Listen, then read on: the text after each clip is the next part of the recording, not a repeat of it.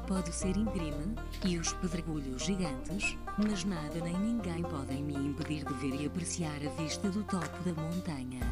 Na vida mais vale ser um idiota com personalidade e identidade própria, do que ser quem não somos de verdade, escondendo as nossas opiniões, formas de pensamento e caráter.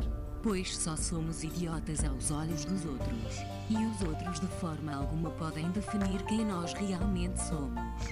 Define o seu rumo na vida e persegue-o sempre com atitude, seja corajoso, persistente, pois toda a gente tem virtudes e algo para mostrar. Eu sou a Joana, e este foi o pensamento do dia.